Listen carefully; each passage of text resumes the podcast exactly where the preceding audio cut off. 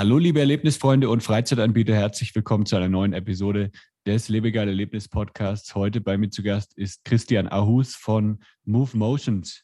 Mit seinem Unternehmen produziert er Videocontent für Freizeitattraktionen. Und heute geht es darum, wie wichtig Videos eigentlich für Freizeitanbieter, für das Marketing sind und warum jeder Freizeitanbieter professionelle Videos erstellen lassen sollte. Das ist der Lebegeil-Erlebnis-Podcast mit Jan Stein.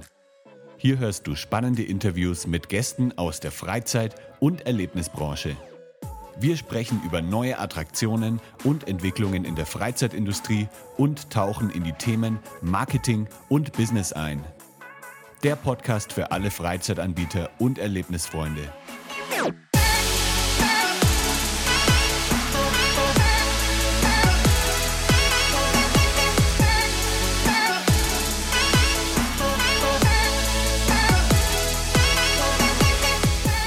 Hi Christian. Ja, hallo Jan. Danke, dass ich hier sein darf.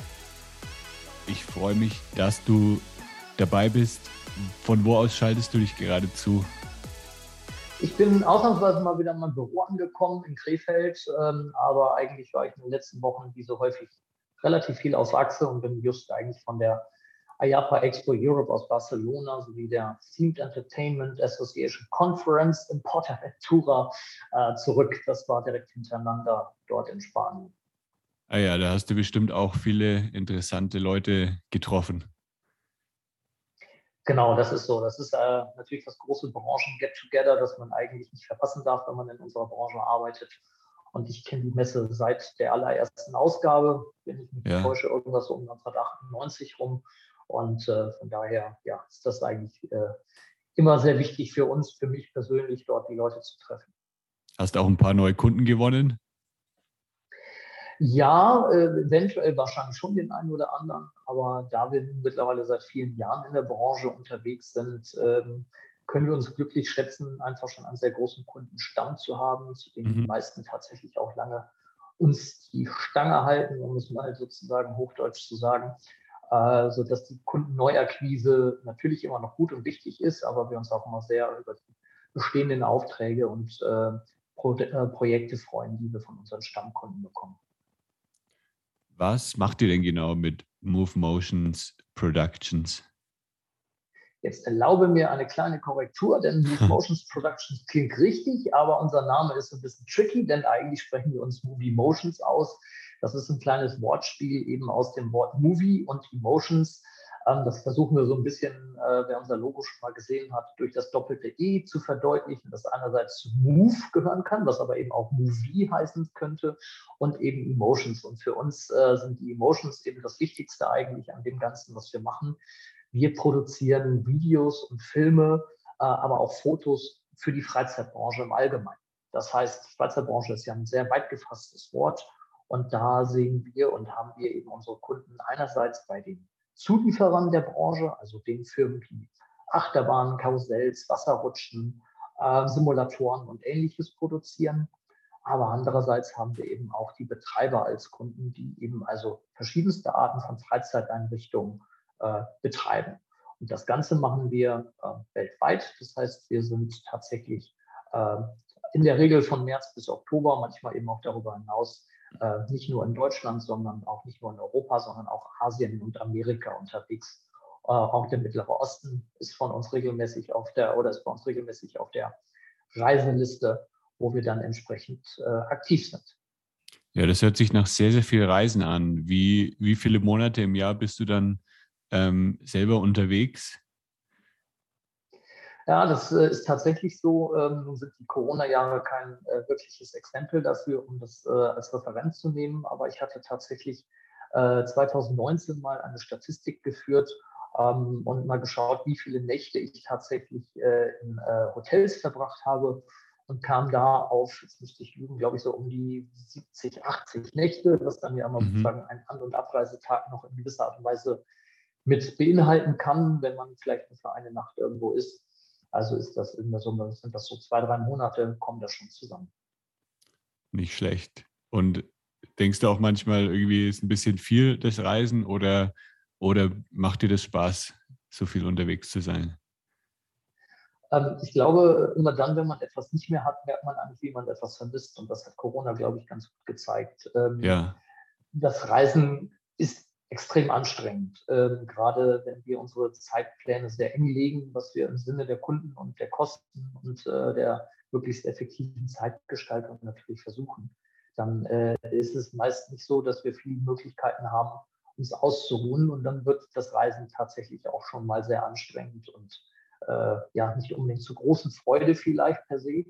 Aber jetzt die Corona, äh, anderthalb Corona-Jahre haben uns dann auch gezeigt, dass wir das doch eigentlich alles wieder herbeisehnen und uns da wieder mhm. darauf freuen, äh, um die Welt zu reisen und ein wenig äh, äh, verschiedene Länder kennenzulernen und äh, vor allem natürlich auch neue Freizeitparks und Attraktionen zu erleben. Aber man freut sich auch immer wieder dann aufs eigene Bett und auf die Routine, die man irgendwie zu Hause hat, ne? Ich nenne mal der Ordnung halber, ich freue mich vor allem auf meine Frau als erstes, bevor ich jetzt an das Bett denke. Aber ja, das ist tatsächlich so. Ähm, das ist äh, schon etwas, was man dann äh, merkt, wenn man eine gewisse Zeit auf Achse ist, dass man sagt, so jetzt kannst du auch mal gerne wieder das klassische Leben äh, zu Hause sein mit ein bisschen Routine ja. und nicht jedes zweite oder dritte Nacht ein anderes Hotelzimmer. Ja. Wie bist du denn eigentlich in die Freizeitbranche gekommen? Hast du von Anfang an ähm, Videos für Freizeitattraktionen produziert oder war das am Anfang auch, waren da auch andere Branchen mit dabei? Also der Hintergrund ähm, rührt eigentlich tatsächlich von meiner schon seit Kind an bestehenden Passion für Freizeitparks. Ähm, ich habe als, ich weiß nicht genau, wann es angefangen hat, ich vermute mal so plus minus äh, war ich zehn Jahre alt, äh, habe ich geliebt, Freizeitparks zu besuchen. Und ähm, damals habe ich natürlich meine Eltern immer bekniet, mit mir in irgendeinen Freizeitpark zu fahren und äh, mich dahin zu begleiten. Äh, doch in den Freizeitparks war ich dann eigentlich meistens der Angsthase, der abgesehen von den wirklich sehr zahmen Fahrgeschäften sich nirgendwo reingetraut hat. Ähm, dennoch hat mich das fasziniert. Meine Eltern hat es irgendwann genervt, weil sie gesagt haben, Mensch, ne, also du fährst ja hier nichts, warum zahlen wir denn hier großen Eintritt? Mhm. du fährst dann nur mit der kleinen Bötchenfahrt. Ähm, und das konnte ich damals selber gar nicht genau artikulieren, was mich da so fasziniert hat oder nicht. Aber dann wurde es natürlich so, dass ich, äh, je älter ich wurde, dann äh, nicht mehr mit meinen Eltern in den Park gefahren bin, sondern äh, mit meinen, äh, meinen besten Freunden vor allem zum Beispiel. Und da gab es dann auch das Schlüsselerlebnis, da es eigentlich dazu rührte, dass das passiert ist, äh, was ich jetzt heute beruflich mache. Denn äh, wir sind zusammen im Heidepark gewesen. Er hatte seine äh, jüngere Schwester dabei, die also auch entsprechend äh, einige Jahre jünger ist als ich. Und die beiden sind in die Big Loop Achterbahn eingestiegen und ich stand draußen davor, fasziniert wie immer von den Fahrgeschäften und habe mich eigentlich nur gefragt, warum fährt jetzt die kleine Schwester mit ihm Achterbahn und ich stehe hier draußen und traue mich nicht. Ähm, ja. Und eine Stunde später saß ich dann in der Bahn und habe meine erste Achterbahn gefahren. Und äh, Sehr gut. letztendlich, genau, richtig, das, äh, da hat es mich gepackt, da habe ich einfach gemerkt, dass es nicht nur von außen cool ist, sondern von innen auch. Und das war das Schlüsselerlebnis tatsächlich dafür, dass ich ähm, gemerkt habe, Achterbahnfahren macht richtig, richtig Laune. Ähm, und äh, dann hat es so kleine Stationen gegeben, dass ich eben gemerkt habe, ich bin nicht allein in dieser Welt, der da diese Passion hat, sondern es gibt noch andere. Und habe dann äh, mit sechs mir damals teilweise noch unbekannten Personen den Freundeskreis Kindes- und Freizeitparks e.V. gegründet. Ähm, und äh, damals eine Basis dafür geschaffen, dass ich überhaupt Freizeitpark-Fans äh, und Achterbahnfans zusammenfinden können. Mhm. Und ähm, habe dann während meines ersten Semesters meines Studiums angefangen, die Bibliothek der Universität äh, durch, zu durchwühlen nach irgendwelchen Fachliteratur für Freizeitparks und Co., bis ich gemerkt habe, da gibt es nicht viel außer einem Magazin, das damals noch Kirmesrevue heißt, äh, hieß und heute als Kirmes- und Parkrevue bekannt ist. Und dort habe ich mich ganz platt beworben und habe gesagt, Mensch, hier, ich kenne mich mit der Branche aus. Ähm, ich könnte über Freizeitparks schreiben, wenn ihr Lust habt, äh, lasst es mich wissen. Und kurz darauf war es dann auch so, dass ich dann angefangen habe, für dieses Magazin tätig zu werden. Also der Anfang war, um das sozusagen ein bisschen nochmal aufzugreifen, deine Frage, wirklich diese Passion für, für Freizeitparks, für, für Achterbahnfahren, für diese, ja, nennen wir es mal künstlichen Welten. Und innerhalb dieser Gemeinschaft mit den Fans und äh, Freunden, die es ja auch geworden sind, dann sehr schnell, ähm, habe ich dann äh, relativ früh davon erfahren, dass drei die Idee hatten, eine VHS-Kassette, die gab es früher, das war so etwas mit so einem komischen Band, was man drehen musste äh, und in einen Kassettenrekorder reinzuschieben oder einen Videorekorder reinzuschieben, eine Videokassette produzieren wollten über Europas beste Achterbahn. Mhm. Denn zu dem Zeitpunkt gab es sowas eigentlich nur über Englands beste Achterbahn, was ein nicht uninteressanter Markt war für uns damals. Ne? Da gab es schon einige coole Dinge.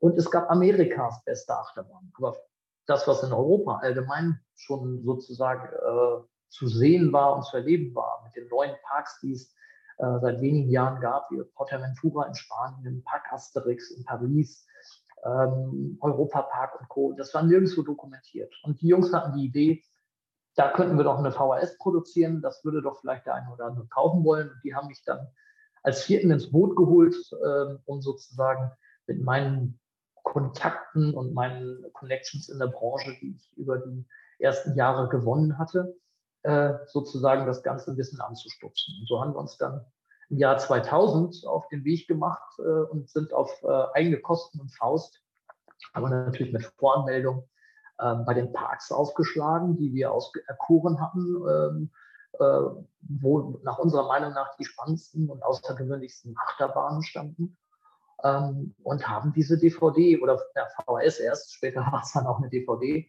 produziert oder abgedreht, haben äh, Erfahrungen gesammelt, wie man äh, so etwas macht auf einer Achterbahn, überhaupt ein, eine Video produzieren, ähm, sodass es sicher ist, dass die Kamera nicht abfällt, dass es ein tolles äh, Erlebnis auch für den Zuschauer gibt. Ähm, und das war eigentlich der Startschuss äh, für das, was äh, wir heute als Movie Motions Productions machen, ähm, dass wir eben tatsächlich äh, ja, als Fans angefangen haben, so eine VHS zu produzieren, die dann, um einen Monolog zu beenden, auch wirklich eingeschlagen ist in der Fanbranche und tatsächlich auch bei den ersten Herstellern. Und welche Achterbahn war dann die beste in Europa? War das denn damals Expedition GeForce schon?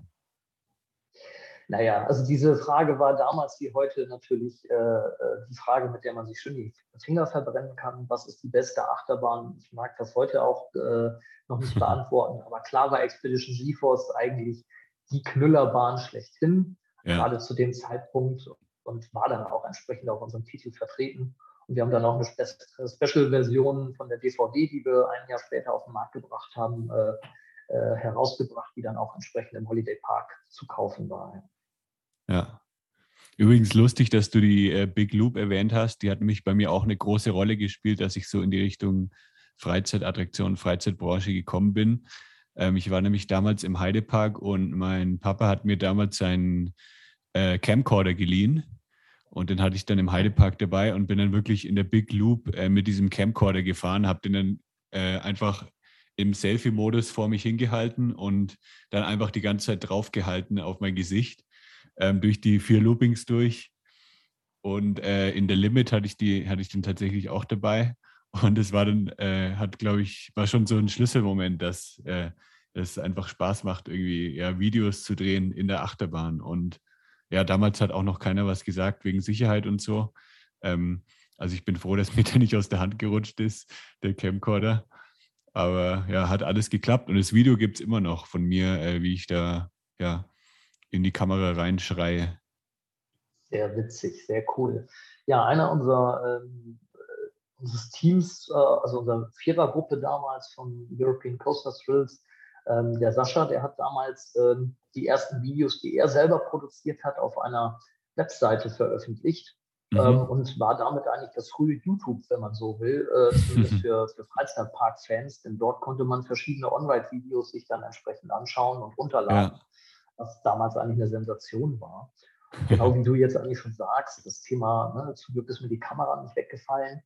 Das war für uns damals die größte Herausforderung. Wie schaffen mhm. wir es, eine hochwertige Aufnahme ähm, sicherzustellen? Äh, damals gab es noch keine digitalen Speichermedien, das heißt, es ist noch alles auf äh, Tapes äh, entsprechend aufgenommen worden. Und wie schaffen wir es, dass erstens die, äh, die Aufnahme keine Aussätze hat? Ja, also in den Loopings und Gehkräften der Bahn, das äh, auch immer schön durchaufgenommen wird und nicht das Band sich sozusagen vom, vom Magneten löst. Mhm. Und das Zweite eben, wie schaffen wir es überhaupt, dass die äh, Kamera auch so sicher montiert ist, dass wir da auch normale Besucher in den Zug noch einsetzen können. Denn so eine Aufnahme nach vorne, die sogenannte Point of View, POV, ähm, die kann ich auch ohne Gäste machen. Aber wir wollten ja die Emotionen damals wie heute einfangen und wollten ja und haben ja auch dann die Kameras entsprechend umgedreht und auf die Gäste äh, ausgerichtet. Und wenn man da irgendjemanden sitzen hat, ähm, den man erst vielleicht gerade kennengelernt hat, weil er in der Warteschlange an der Achterbahn anstand, dann äh, möchte man da nicht unbedingt dafür verantwortlich sein, wenn die Kamera abfällt. und, ähm, das, das war unsere größte Schwierigkeit damals, aufgrund ja. auch der Tatsache, dass die Kameras einfach groß und schwer waren. Ähm, und äh, das führte übrigens auch dazu, dass ähm, sehr früh der Europapark auf uns zukam, kurz nach der Veröffentlichung unserer VHS. Ähm, da stand dann die Eröffnung von Silverstar an und äh, mhm. wir haben dann tatsächlich für Silverstar eine Halterung entwickelt ähm, mit, für eine spezielle Kamera und haben diese Halterung und die Kamera an den Europapark verkauft. Äh, und bei der Presseeröffnung ähm, waren wir dann dafür verantwortlich, äh, Henry Maske und Jean Alesi, die die Eröffnungsfahrt bei der mhm. Presseeröffnung gemacht haben. Das sind äh, für alle Jüngeren unter den Zuhörern Sportler aus vergangenen Zeiten sozusagen. Jean Alesi als Formel-1-Rennfahrer und äh, Henry Maske als Boxer. Und wir waren dann verantwortlich dafür, dass diese Aufnahme bei der Presseeröffnung auch wirklich aufgenommen wird, dass die in Kasten kommt und dass es nachher den anwesenden Pressejournalisten möglich ist, diese Aufnahme als Kopie zu bekommen, um sie dann in einen wirklichen TV-Beitrag zu integrieren. Und äh, das war der Startschuss eigentlich äh, für, für das Modell. Wir können nicht nur Spaß haben mit Achterbahnfilmen und Attraktionenfilmen, sondern da fragt auch jemand unsere Leistung an und ist auch noch bereit, dafür Geld zu zahlen. Und das hat sich dann eigentlich ab Silverstar dann äh, entsprechend durchgezogen. Ja. Mit welchen Kunden habt ihr schon so zusammengearbeitet, jetzt außer dem Europapark? Also es ist eigentlich wirklich eine lange Liste, ähm, wo es immer schwierig ist, jetzt irgendwie äh, erstens nicht langweilig zu werden, indem ich jetzt einfach alle aufliste oder die besten herauszuzählen. Aber mhm. tatsächlich ähm, sind zu einem Großteil macht unser, das, was wir machen, produzieren wir für die Hersteller von Fahrgeschäften, muss man ja. so ganz allgemein zu sagen. Und da gehören tatsächlich alle namhaften Fahrgeschäftehersteller dazu. Der allererste Kunde als Hersteller war tatsächlich die Firma Vekoma. Die hat damals äh, äh, unsere VHS gesehen und hat äh, ihre Achterbahn darauf entdeckt, äh, Colorado Adventure im Phantasialand und fand das Video so toll, dass sie uns angerufen haben und gesagt haben, Mensch, das würden wir eigentlich gerne bei uns auf dem Messestand zeigen. Ist das vielleicht für euch denkbar? Und das war eigentlich damals ein Ritterschlag für uns. Ne? Also unser Video auf dem Messestand bei einer mhm. Freizeitparksfachmesse, ähm, um neue Kunden zu gewinnen. Und daraus ergab sich dann, ich glaube, ich weiß nicht mehr ganz genau, ein, zwei Jahre später dann die Ergänzungsfrage, wir haben eine neue Attraktion gebaut, äh, würdet ihr die für uns filmen? Äh, mit der Nachfrage, äh, schön, dass ihr es macht, aber was kostet das denn? Und dann mussten wir anfangen, eigentlich zu überlegen und zu sagen, so, okay, jetzt äh, ist es kein Hobby mehr, sondern jetzt können wir eventuell da auch äh, ein paar Euros mitfinden oder ja. Äh, damit sozusagen beruflich etwas uns etablieren. Wenngleich ich fairerweise auch sagen muss, wir haben das sehr viele Jahre ähm, nebenberuflich zu unseren anderen Tätigkeiten gemacht, die jeder von uns hatte. Damals waren wir ähm, noch äh, zu dritt, die das sozusagen umgesetzt haben. Und äh, ja, jeder hatte eigentlich äh, noch andere Dinge, die er gemacht hat, weil keiner zu dem Zeitpunkt hätte davon leben können, noch ähm, wollen, sage ich mal, dass auch keiner geglaubt hat, dass das irgendwie auf lange Sicht irgendwie ein, wie sagt man heute, ein Business Case ist, heißt es immer so schön in der Hülle der Löwen. Und äh, das war damals einfach noch weit entfernt. Aber man hatte eben ein oder zwei oder drei Aufträge im Jahr, die man dann die wir dann gemacht haben und die sich dann eben sukzessive entwickelt haben. Aber jetzt bin ich abgedriftet von einer Frage. Du wolltest eigentlich wissen, für welche Firmen wir gearbeitet haben. Und Kummer war mir da jetzt dann doch wichtig zu nennen. Ähm, aber wir haben eben tatsächlich auch schon für verschiedene Freizeitparks gearbeitet. Wir haben auch schon für Mac Media Content produziert. Ähm, wir haben für eine chinesische Freizeitparkkette, die kennen auch, denke ich mal, relativ viele, die sich so ein bisschen in der Branche auskennen. Da gibt es die Wanda äh, Kette, die Wanderparks. Und ähm, für Wander haben wir ähm, einige Filme äh, produziert, äh, relativ spontan und kurzfristig ähm, und haben dort unter anderem auch Werbungsvideo für sogenannte Freizeitpark Awards äh, produziert, mit denen die sich dann entsprechend für, mit ihrem neuen Park und Attraktionen für diese Awards bewerben wollten. Ja, das klingt auf jeden Fall nach ja, spannenden Kunden. Und kann man eure Videos dann eigentlich, ähm, muss man die dann immer suchen bei den jeweiligen Parks oder habt ihr da auch irgendwie so einen zentralen YouTube-Kanal, wo man dann eure ganzen produzierten Videos alle anschauen kann? Also wir haben ähm, auf der Domain coastervideos.com mhm. findet man tatsächlich ähm, fast alle unsere Videos. Das linkt eigentlich zu unserem YouTube-Kanal, ähm, aber ist vielleicht leichter zu merken. Deswegen coastervideos.com ist die Domain. Ähm, und äh, da sind fast alle Videos vertreten. Manchmal ja. kommen wir nicht ganz nach, gerade in der Hochsaison alles wieder hochzuladen, was wir gerade produziert haben. Das ist jetzt gerade auch so eine Zeit. Ähm, und äh, es gibt auch einige Sachen, die wir produziert haben, die wir nicht veröffentlichen dürfen, weil sie dann äh, vielleicht doch ein paar Details zeigen, die der Hersteller dann nur im speziellen Kundengesprächen zeigt. Aber da findet man schon, sieht man schon sehr vieles von dem, was wir gemacht haben. Jetzt hast du ja vorher schon erwähnt, was es so damals für Herausforderungen gab, vor allem mit der, mit der Kameratechnik und mit der Befestigung. Gibt es denn heute auch noch einige Herausforderungen, wenn man in einem Freizeitpark oder besonders jetzt auf einer Achterbahn Videos dreht? Ja, also es hat sich eben tatsächlich geändert. Ne? Also mit den GoPros ähm, wurde zum Glück unser unsere Firma nicht obsolet. Es hat uns natürlich einiges einfacher gemacht. Andererseits haben wir auch neue Möglichkeiten gehabt, einfach neue Perspektiven zu filmen, die vorher nicht denkbar waren, weil man an diese Stellen gar keine Kamera hätte montieren können. Letztendlich ähm, hat sich aber auch das Sicherheitsverständnis innerhalb der Parks geändert. Also äh, unser erster Dreh äh, in Tripsdrill im Jahr 2000 für diese VHS, ähm, da hat mir der Helmut Fischer, den ich damals der, der Geschäftsführer, den ich damals schon sehr gut persönlich kannte, der hat mich begrüßt mit Hallo Christian, schön, dass ihr da seid. Ähm, hier hast du den Schlüssel für, für die Zäune von der Achterbahn. Ähm, viel Spaß, ihr wisst ja, um, um was es geht.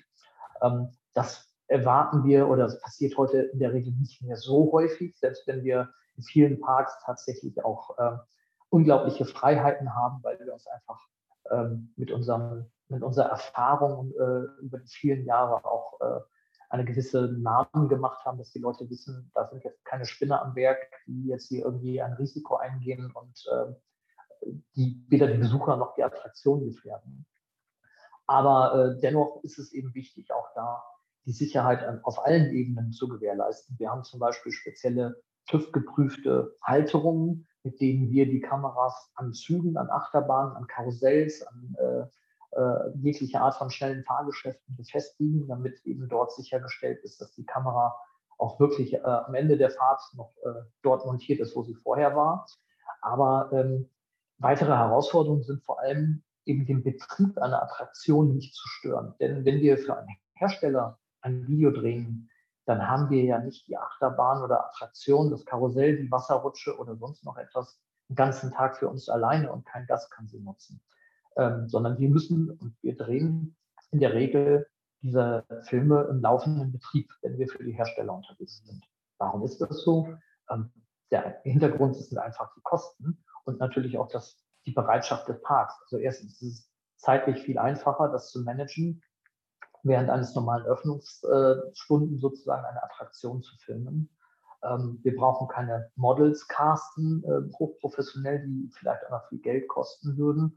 Ähm, und äh, zudem äh, wäre ein Park auch gar nicht bereit, nur für ein Herstellervideo seine Attraktion zu äh, stillzulegen oder, ja. oder ähnliches. Oder wir müssten immer vor der Parköffnung filmen oder ähnliches.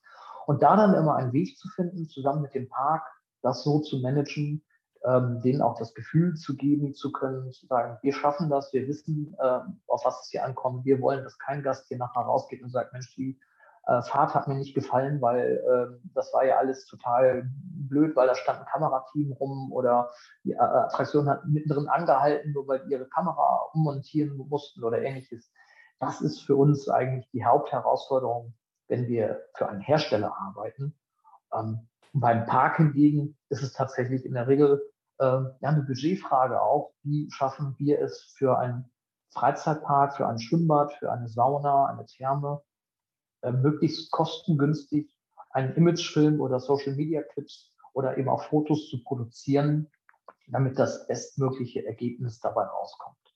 Denn hm, wir machen uns ja nichts vor, das, was wir machen, das Filmen, das ist jetzt nicht etwas, was kein anderer kann. Unsere Stärke liegt vor allem daran, dass wir einfach wissen, wie wir uns in diesen Bereichen, in diesen Freizeitwelten und äh, Attraktionen bewegen müssen und wie wir das möglichst effektiv produzieren können und abwickeln können. Und äh, da denke ich mal, äh, das kriegen wir so als Feedback auch von unseren Kunden, liegen unsere Stärken, unser Vorteil, ähm, das den Kunden am Anfang zu vermitteln und während der Produktion dann auch entsprechend umzusetzen. Wie viele Videos habt ihr insgesamt schon ungefähr gedreht? Ja, das ist eine gute Frage. Wir haben tatsächlich äh, neulich mal äh, da ein bisschen schauen müssen, weil wir unsere Homepage überarbeitet haben. Und äh, die Kollegen äh, sind auf etwa 750 Stunden Material gekommen, ganz grob. Ähm, aber die Anzahl der Videos, da sind wir irgendwo bei 230 bis 280 stehen geblieben, ohne genau zu wissen, wo die Zahl jetzt wirklich liegt. Ähm, das liegt unter anderem daran, dass man teilweise aus Drehtagen manchmal zwei oder drei verschiedene Videos produziert, die aber vielleicht von der gleichen Attraktion sind oder so. Und da ist dann die Zählweise, da wird es dann irgendwann tricky. Aber so um den Dreh äh, dürfte das schon hinkommen. Was macht dir denn besonders Spaß bei, bei so einem Videodreh in einem Freizeitpark? Hm. Also eigentlich macht mir am meisten Spaß, und das spreche ich nicht nur für mich, sondern eigentlich auch äh, für meinen Kollegen Fiete, dass wir ähm, die schönsten Perspektiven gerne suchen, um zu überlegen, wie kann ich jetzt dieses oder jene Attraktion oder das Bad, die, äh, die Attraktion, das Fahrgeschäft ähm, filmen. Was gibt es für besondere Perspektiven ähm, und wie kann ich das einfangen? Und dann ist es eigentlich nur noch eine Krönung, wenn dann etwas passiert, ähm, wo man die Emotionen, die man einfangen will, das Ganze nochmal doppelt. Ähm, und da muss man ja teilweise manchmal auch drauf warten, um zu schauen, äh, wann, wann ist jetzt wirklich die Aufnahme so schön, dass das, was ich zeigen will, auch wirklich rüberkommt. Denn in der Regel produzieren wir eben, wenn wir solche Achterbahnen und Attraktionsvideos für die Hersteller machen, ähm, produzieren wir ja keine gespielten Emotionen. Wir stehen nicht daneben und sagen, also bitte jetzt einmal alle lächeln, denn dieses Overacting, ähm, das äh, ist eigentlich nicht so der Stil, den die Hersteller gerne haben möchten, weil man eigentlich merkt, da hat jemand daneben gestanden und gesagt, bitte jetzt mal schön freundlich, egal ob mhm. ihr Spaß habt oder nicht. Viel schöner ist es ja eigentlich, wenn die Emotion wirklich von Herzen rüberkommt. Und wenn wir dann am Ausgang einer Attraktion zeigen können, äh, da laufen Leute raus, die sind noch total voller Adrenalin, weil die Fahrt, die sie gerade gemacht haben, eines der coolsten Dinge war, die sie je erlebt haben. Und ich das dann in dem Moment auch richtig einfangen kann. Ähm, das ist eigentlich das, was, äh, ja, was bei uns freudige Erlebnisse sozusagen hervorruft, wo wir dann nachher daneben stehen und sagen, boah, cool, dass wir das jetzt im Kasten haben, das ist doch genial. Also die Emotionen spielen auch eine wichtige Rolle dann, ob das Video später ähm, dann überzeugend ist und gut rüberkommt. Dann gibt es noch andere Faktoren, wo du jetzt sagen würdest, die sind sehr, sehr wichtig jetzt bei einem Freizeitpark- oder Achterbahnvideo.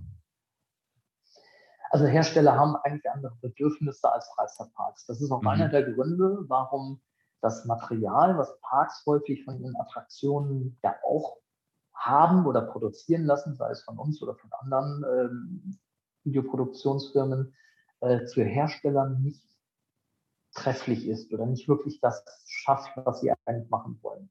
Das ist einerseits diese Played Emotions, dieses Overacting, wie wir das nennen, ähm, und das ist aber andererseits eben auch ähm, die Dokumentation der Attraktion als technisches Gesamtkunstwerk, sage ich jetzt mal. Ähm, ein Hersteller hat sich ja in der Regel Gedanken gemacht, warum er etwas so baut. Ähm, da gibt es spezifische Besonderheiten, die zum Beispiel anfangen bei der Konstruktion der Sitzschale und äh, des Rückhaltebügels, wo man einfach sicherstellen will, dass die Leute äh, möglichst gut und sicher an ihrem Sitz sitzen. Und das müssen wir teilweise auch, ist auch vorher definiert, äh, dann entsprechend auch aufnehmen und zeigen, dass zum Beispiel besonders kleine Kinder immer noch sicher und bequem im Bügel sitzen, genauso wie der große Erwachsene oder manchmal vielleicht auch der etwas korpulentere, wobei das meistens dann doch nicht unbedingt in dem Video äh, gezeigt werden muss im Speziellen. Aber das ist eben etwas, was äh, die Aufgabestellung bei den Attraktionsherstellern äh, differenziert gegenüber dem Material, was ein Freizeitpark dann selber produzieren lässt. Und dann geht es auch darüber, zum Beispiel vielleicht irgendwo mal einen äh, Abstellbereich von einem Achterbahnzug zu zeigen. Also wo, wo wird der Achterbahnzug deponiert, wo äh, ist das Wartungsgleis, äh, dass der Techniker auch dran kann. Ähm, oder wie sieht das Bedienpult für den Bediener der Attraktion aus? Welche Knöpfe muss der eigentlich drücken und wie übersichtlich oder unübersichtlich ist das eigentlich? Also das sind verschiedene Faktoren, die da eben entsprechend eine Rolle spielen, ähm, warum äh, ein Hersteller da ja ein etwas anderes Material, Material benötigt, äh, als es eben ein Freizeitpark selber braucht. Ja. Was kann denn jetzt ein Freizeitanbieter machen, der jetzt vielleicht nicht irgendwie so ein großes Budget hat, um so ein äh, Video produzieren zu lassen?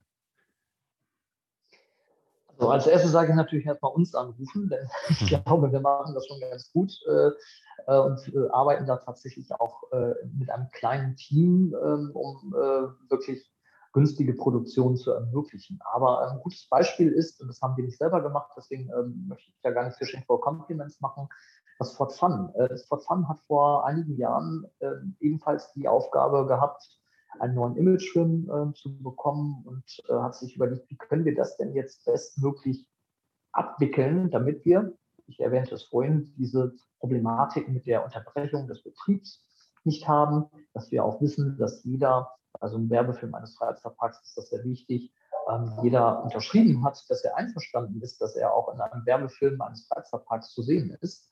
Ähm, und die haben die Idee gehabt, ähm, einen sogenannten äh, Freitag zu machen. Freitag war tatsächlich ein Freitag, aber frei heißt in diesem Falle auch, dass der Eintritt frei war. Mhm. Man hat im Vorfeld über seine Social-Media-Kanäle ähm, darauf hingewiesen, dass an einem speziellen Tag im Mai ähm, der Eintritt frei ist, wenn man im Gegenzug sich bereit erklärt, dass äh, an dem Tag die Filmaufnahmen für die Werbeclips und Fotos und äh, Plakate des Parks gemacht werden.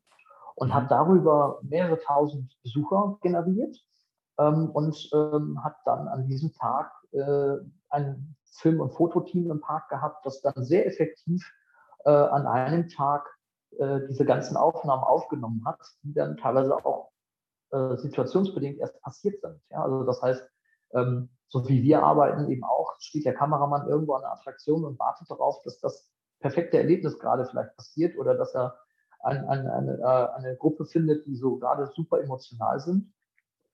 Und so hat er ähm, das Fun diesen Film dann eben produzieren lassen und hat ähm, mit, wie ich denke, auch wirklich sehr überschaubarem Budget ähm, und ähm, diese, diese Aufgabe erfüllt, äh, um ja da auch für Jahre von zu zehren. Und das ist, glaube ich, auch immer wichtig, äh, dass man sich so vergegenwärtigen muss als ähm, Betreiber, dass so eine Produktion ja nicht nur für ein Jahr ist, selbst wenn vielleicht dann der Clip aus, für ein Jahr daraus entsteht, aber man bekommt ein Archiv an Material, auf das man auch in Zukunft zurückgreifen kann, um das dann wieder für andere Dinge zu verwenden.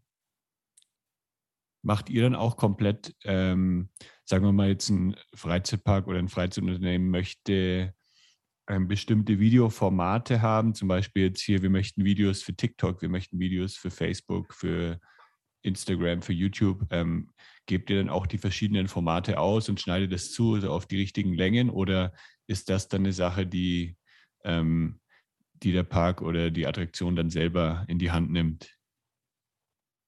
Das kann man pauschalisieren. Ähm, tatsächlich sind mittlerweile viele Freizeiteinrichtungen so aufgestellt, dass sie ähm, ja, Mitarbeiter im Marketing-Team haben, sofern es vielleicht kein Team ist, dann aber auch der Mitarbeiter, der Marketing, äh, der fürs Marketing verantwortlich ist, auch in der Lage ist, so etwas selber zu machen. Ähm, mhm. Wir stellen in der Regel ähm, unseren Kunden das Rohmaterial, was wir erstellen, direkt zur Verfügung. Es gibt viele Produktionsfirmen, die sind da sehr kniepig, sage ich mal auf Hochdeutsch, die äh, sagen, naja, ihr könnt jederzeit bei uns anfragen, dann machen wir da was wieder für euch und ähm, wenn ihr dann was haben wollt, dann wird das entsprechend nochmal neu berechnet. Wir sehen ähm, uns da eher als äh, ein Lieferant von Material und ähm, haben eigentlich aus der Vergangenheit immer davon profitiert, dass unsere Kunden unsere Offenheit und mit dem Umgang dieses Material zu schätzen wissen und uns dann nicht ohnehin dann anfragen, daraus noch was Neues zu machen. Speziell TikTok muss man ganz klar sagen, das, äh, das ist ein so spezielles Format. Ähm, da geht auch sehr viel in den Parks äh, und Freizeiteinrichtungen selber mit dem Handy eben schnell gedreht. Ja. Das kann man mit professionell erstelltem Material auch machen. Ähm, ist es den Aufwand wert, wenn man eine Kampagne macht? Vielleicht. Wenn man eine Idee hat, vielleicht. Ähm, haben wir noch nicht äh, bisher gemacht. TikTok ist auch, glaube ich, etwas, wo die kleineren Parks bisher nicht alle unterwegs sind und die größeren machen es einfach aus Pflichtbewusstsein, weil man einfach nicht weiß, wo geht dieser, diese Plattform in Zukunft hin und keiner will sozusagen verpasst haben, nicht dabei gewesen zu sein am Anfang. Ja. Ähm, aber ansonsten Facebook-Clips ähm, und ähnliches, ja, das machen wir, das haben wir gemacht. Wir haben auch schon spezielle Facebook-Kampagnen sehr spezifisch produziert, zum Beispiel für die ähm, Stadtwerke Osnabrück, die betreiben ähm, das Nettebad und die haben eine sehr spannende Saunaanlage und haben dort vor einigen Jahren eine sogenannte Event-Sauna eröffnet. Wer Saunagänger ist, wird aus der Vergangenheit wissen, dass man eigentlich in der Sauna immer ruhig zu sein hat, weil man dort sozusagen entspannen will. Aber seit äh, einiger Zeit gibt es sogenannte Event-Saunen, die werden speziell auch in der Regel dafür gebaut oder werden dafür genutzt. Und da wird, gibt es zu speziellen Zeiten Aufgüsse in einem Art Show-Umfeld. Mhm. Und so ist es eben auch in, äh, im Nettebad in Osnabrück. Dort gibt es diese sehr, sehr große Eventsauna. Ich habe es vergessen, aber ich glaube, da passen 50 Leute rein oder sogar noch mehr. Und da haben die Mitarbeiter Shows für kreiert, die ähm, ja tatsächlich ähm, auch entsprechend Musik unterlegt sind in der Lichtshow und Co. Und damit völlig abweichen von, von einem klassischen Saunagang, wo man ja nicht ruhig ist. Und das haben wir in eine Social-Media-Kampagne integriert haben verschiedene äh, Videos produziert, um ja, die bisherigen Besucher dafür zu sensibilisieren, dass es da was Neues gibt, neue dafür zu gewinnen und äh, vielleicht eben auch die bestehenden darauf hinzuweisen, dass äh, es dort in der Sauna vielleicht etwas gibt, was vielleicht dem einen gefällt, aber dem anderen nicht, aber man dadurch entscheiden kann, ob es dann vielleicht spannend ist oder nicht. Was denkst du denn, wo es so mit Bewegtbild dann in den nächsten Jahren hingeht? Glaubst du, es geht dann immer weiter so Richtung äh, kurze Clips, so 10, 15 Sekunden?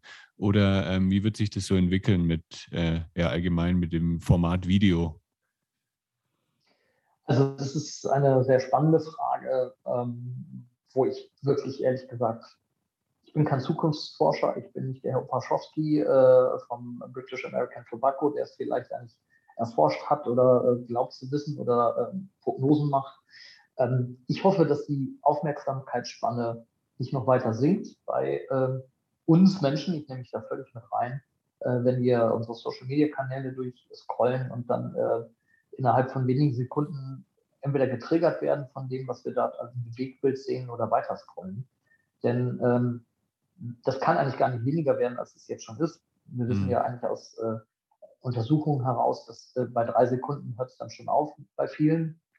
Wenn du also nach drei Sekunden, wo du die Aufmerksamkeit nicht hast, dann geht es weiter. Ähm, das kann gar nicht schlimmer mehr werden. Ähm, mein, mein, großer Wunsch ist, dass Kanäle wie äh, TikTok, Facebook und Co.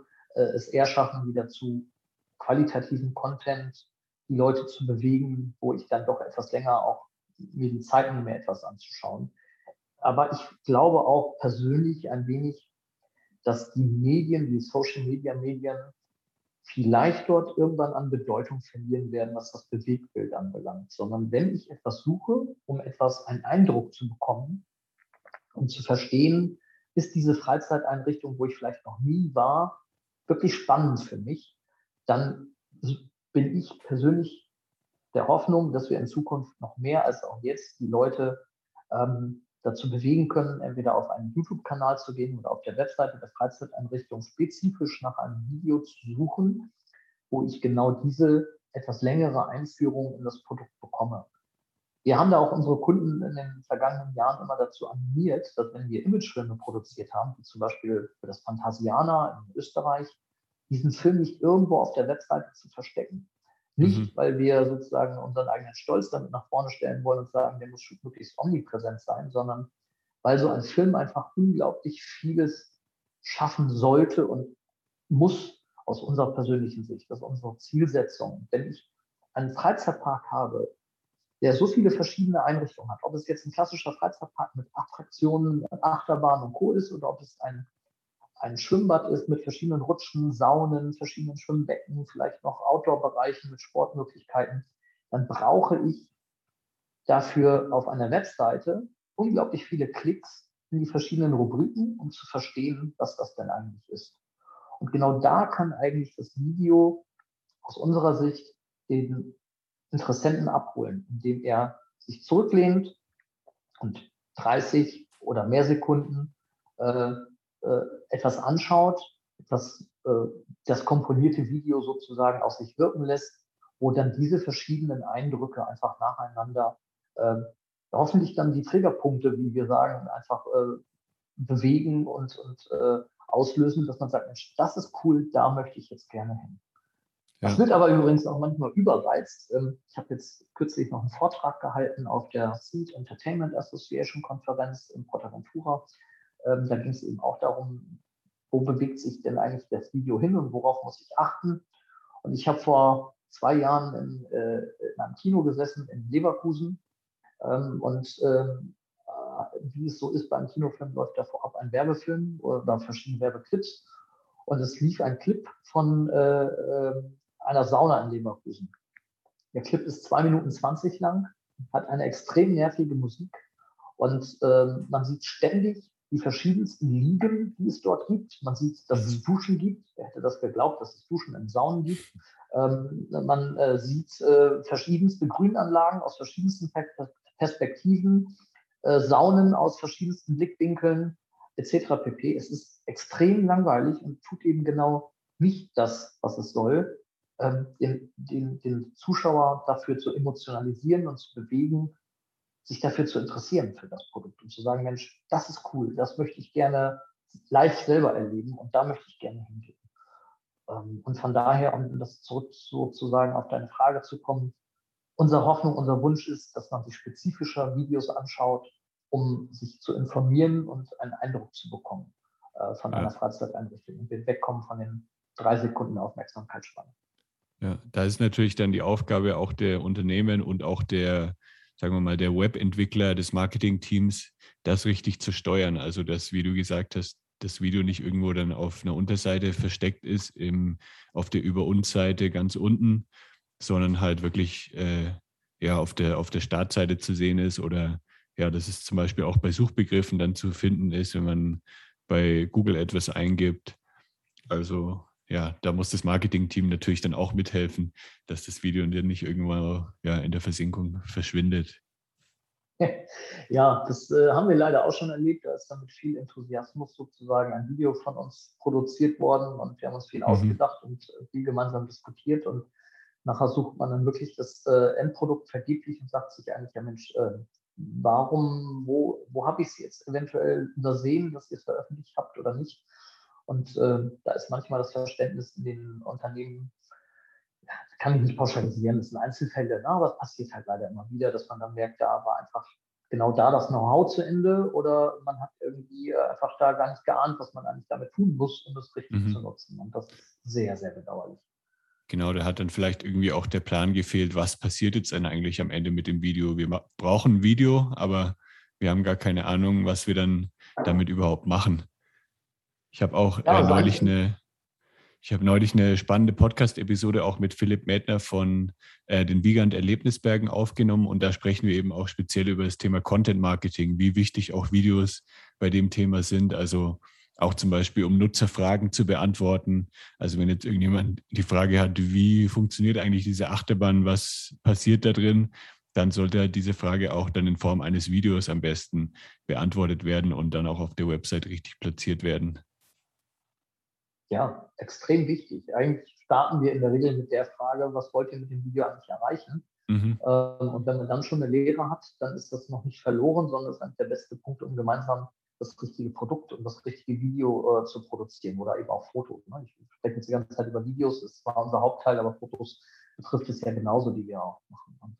Und dann, ja. dann regt man bei den Leuten auch teilweise wirklich die Überlegung an und sagt so, okay, cool, ja, ähm, stimmt eigentlich, was machen wir damit? Ne? Und dann wenn du dann hörst, ja, Social Media, dann reicht das ja als Antwort nicht aus. Du musst ja mhm. eigentlich dir schon noch Gedanken machen, wie veröffentliche ich das eigentlich? Wie binde ich das ein?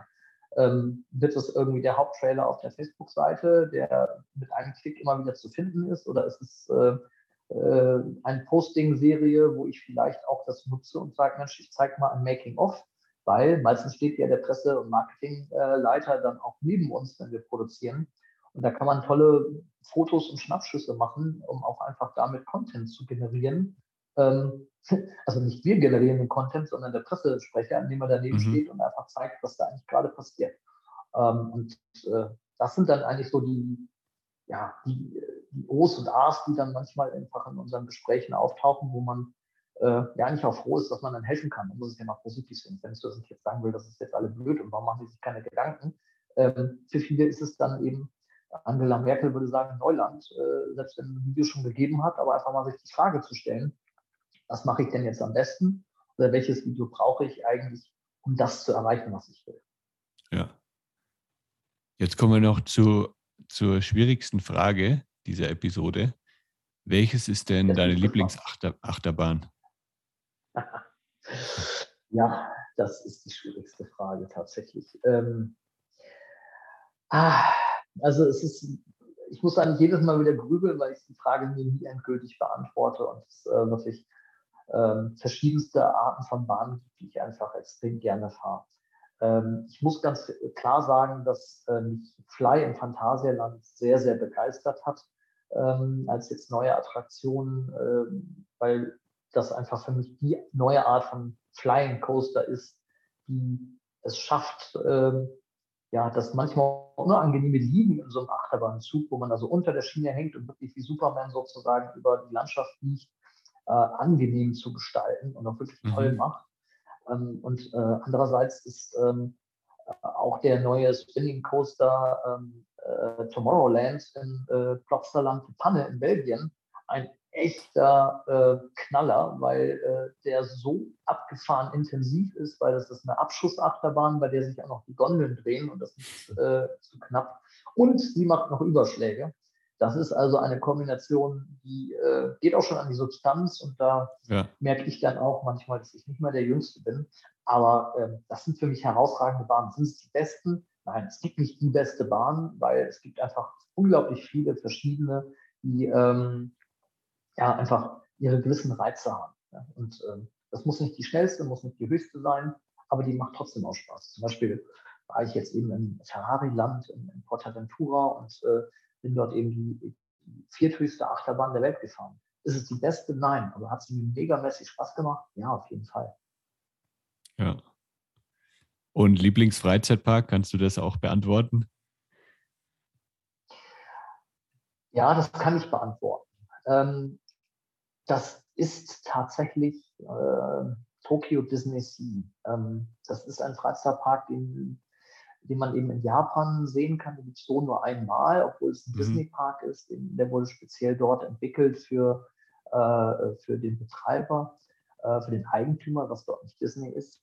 Äh, und dieser Park schafft es schon unglaublich gut, ähm, die Besucher in eine andere Welt zu entführen. Und ähm, das mit sehr spannenden, außergewöhnlichen Attraktionen. Äh, und das hat mich wirklich nachhaltig beeindruckt, ähm, auch vom Freizeitpark-Design her, äh, was jetzt zu weit führt, um das jetzt auszuführen. Aber ähm, das ist für mich mein Lieblingspark. Und ich war leider auch bisher nur einmal da. Also von daher, ähm, vielleicht ist es auch so ein bisschen der Wunsch, da nochmal wieder hinzukommen, das nochmal zu erleben und zu sagen, äh, das äh, ist deswegen so noch der Drang nach dem Lieblingspark. Und der zweite, der sehr, sehr nah liegt, ist leider oder zum Glück auch wieder ein Disney-Park. Ich liebe das Animal Kingdom in Florida. Äh, gleiche Grund. Dort bin ich einfach total, jetzt kommt das Buzzword, immersiv in der Freizeitwelt drin. Ähm, das mhm. ist einfach unglaublich toll gemacht dort mit der Natur und der Integration der Attraktionen. Ähm, und das ist die Art von Parks, die ich am liebsten mag. Ja. Wie kann man denn euch finden, wenn jetzt hier ein Freizeitpark äh, Betreiber zuhört, der euch vielleicht noch gar nicht kennt? wie findet man eure Website oder wie kann man dich kontaktieren, um ein Video zu produzieren? Also unsere Webseite ist Move Motions, um sozusagen in deiner Sprache zu sprechen, wie du es am mhm. Anfang gesagt hast. Also M-O-V-E motions.de. Ähm, wie gesagt, wir sprechen Movie Motions aus. Ähm, man findet mich aber auch bei LinkedIn, da bin ich, glaube ich, auch ganz gut vernetzt und ähm, von daher sollte man über diese zwei Kanäle mich wahrscheinlich sehr gut finden. Ansonsten natürlich auch gerne per E-Mail an info at moviemotions.de. Das verlinke ich natürlich dann auch noch alles in den Show Notes unter lebegeil-media.com slash podcast. Und dann sage ich vielen lieben Dank, Christian. Liebe Grüße nach Krefeld. Und ja, vielen Dank nochmal. Ja, danke, dass du dabei warst. Und vielleicht sieht man sich ja mal dann in irgendeinem Freizeitpark nächstes Jahr. Werd einfach unser nächstes Achterbahnmodel, dann bist du gerne mit dabei. Okay, muss ich mich da bewerben? Das kriegen wir auch so hin. okay, dann melde ich mich. Sehr cool. Also dann mach's gut, Christian. Vielen Dank. Vielen Dank, Jan. Alles Gute. Ciao. Ciao. Das war der Lebegeil Erlebnis Podcast. Bist du Freizeitanbieter und möchtest mehr Buchungen für deine Freizeitaktivität erzielen? Dann suche dir einen Termin für ein kostenloses Kennenlerngespräch auf lebegeil-media.com/termin aus. Für spannende Freizeittipps und Ausflugsideen besuche meinen Blog lebegeil.de.